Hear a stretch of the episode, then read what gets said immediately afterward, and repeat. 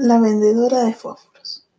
Había una niña que no tenía madre ni padre y que vivía en la espesura del bosque. Había una aldea en el lindero del bosque que había averiguado allí y ella podía comprar fósforos a medio penique y después venderlos por la calle a un penique. Si vendía suficientes fósforos, podía comprarse un mendrugo de pan regresar al convertizo del bosque y dormir vestida como toda la ropa que tenía. Vino el invierno y hacía mucho frío. La niña no tenía zapatos y su abrigo era tan fino que parecía transparente. Sus pies se habían rebasado el color azul y se habían vuelto de color blanco, lo mismo que los dedos de la mano y la punta de la nariz. La niña vagaba por las calles y preguntaba a los desconocidos si por favor le querían comprar cerillas pero nadie se detenía ni le prestaba la menor atención. Por consiguiente, una noche se sentó diciendo, tengo cerillas, pueden hacer encender fuego y calentarme, pero no tenía leña. Aún así decidió encender las cerillas. Mientras permanecía allí sentada, con las piernas estiradas, encendió el primer fósforo. Al hacerlo, tuvo la sensación de que la nieve y el frío desaparecían por completo. En lugar de remolinos de nieve, la niña vio una preciosa estancia con una gran estufa verde de cerámica y una puerta de hierro adornada. La estufa irradiaba tanto calor que el aire parecía ondularse. La niña se acurrucó junto a la estufa y se sintió de maravilla. Pero de repente la estufa se apagó y la niña se encontró de nuevo sentada en medio de la nieve.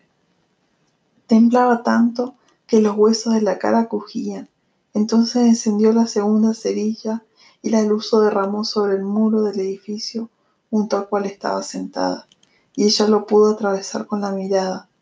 En la habitación del otro lado de la pared había una mesa cubierta de un mantel más blanco que la nieve, y sobre la mesa había un plato de pato de porcelana de purísimo color blanco y una fuente había un pato recién guisado. Pero justo cuando ella estaba alargando la mano hacia aquellos manjares, la visión se fumó.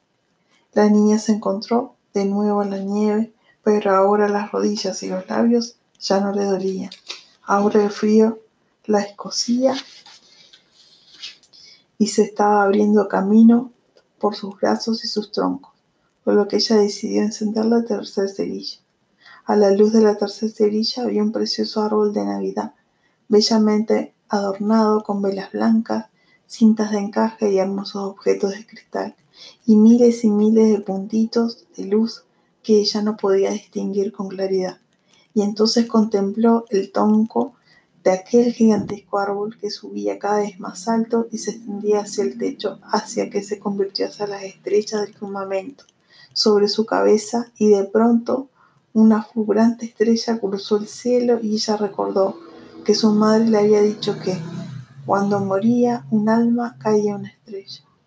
Como llovida del cielo se le apareció su madre y cariñosa abuela, y ella se llenó de alegría al verla. La abuela la tomó su delantal y la rodeó con él.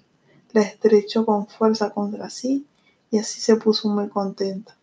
Pero poco después la abuela empezó a fumarse y la niña fue encendiendo un fósforo tras otro para conservar su abuela a su lado un fósforo tras otro y otro para no perder su abuela, hasta que al final la niña y su abuela ascendieron juntas al cielo, donde no había frío y no se pasaban hambre ni se sufría dolor, y en la mañana siguiente encontraron a la niña muerta inmóvil entre las casas.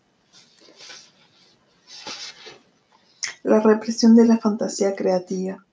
La niña vive en un ambiente de indiferencia, si tú te encuentras en un caso como, en uno como este, vete. La niña está en un ambiente en que no se valora lo que ella tiene, unas llamitas en lo alto de los palitos, al principio de cualquier posibilidad creativa.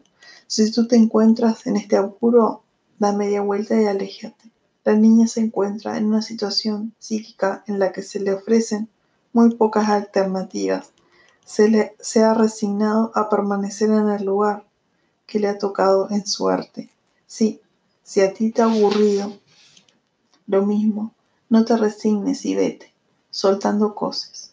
Cuando la mujer salvaje se siente acorralada, no se, no se rinde, sino que se arroja hacia adelante y extiende las garras para luchar. ¿Qué tiene que hacer la vendedora de fósforos? Si tuvieran los instintos intactos, se le ofrecerían muchas alternativas. Irse a otra ciudad, subirse supre,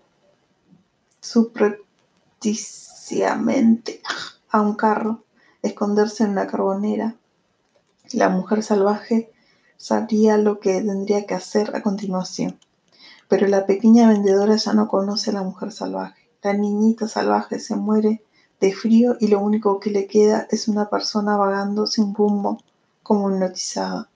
El hecho de estar como una persona real es que nos confortan, nos apoyan y nos enlazan nuestra creatividad es esencial para la corriente de la vida creativa. De lo contrario, nos morimos de frío. El alimento es un coro de voces, tanto interiores como exteriores, que observan el estado del ser de una mujer. Se, encarga de darle aliento y en caso necesario también lo, lo consuela.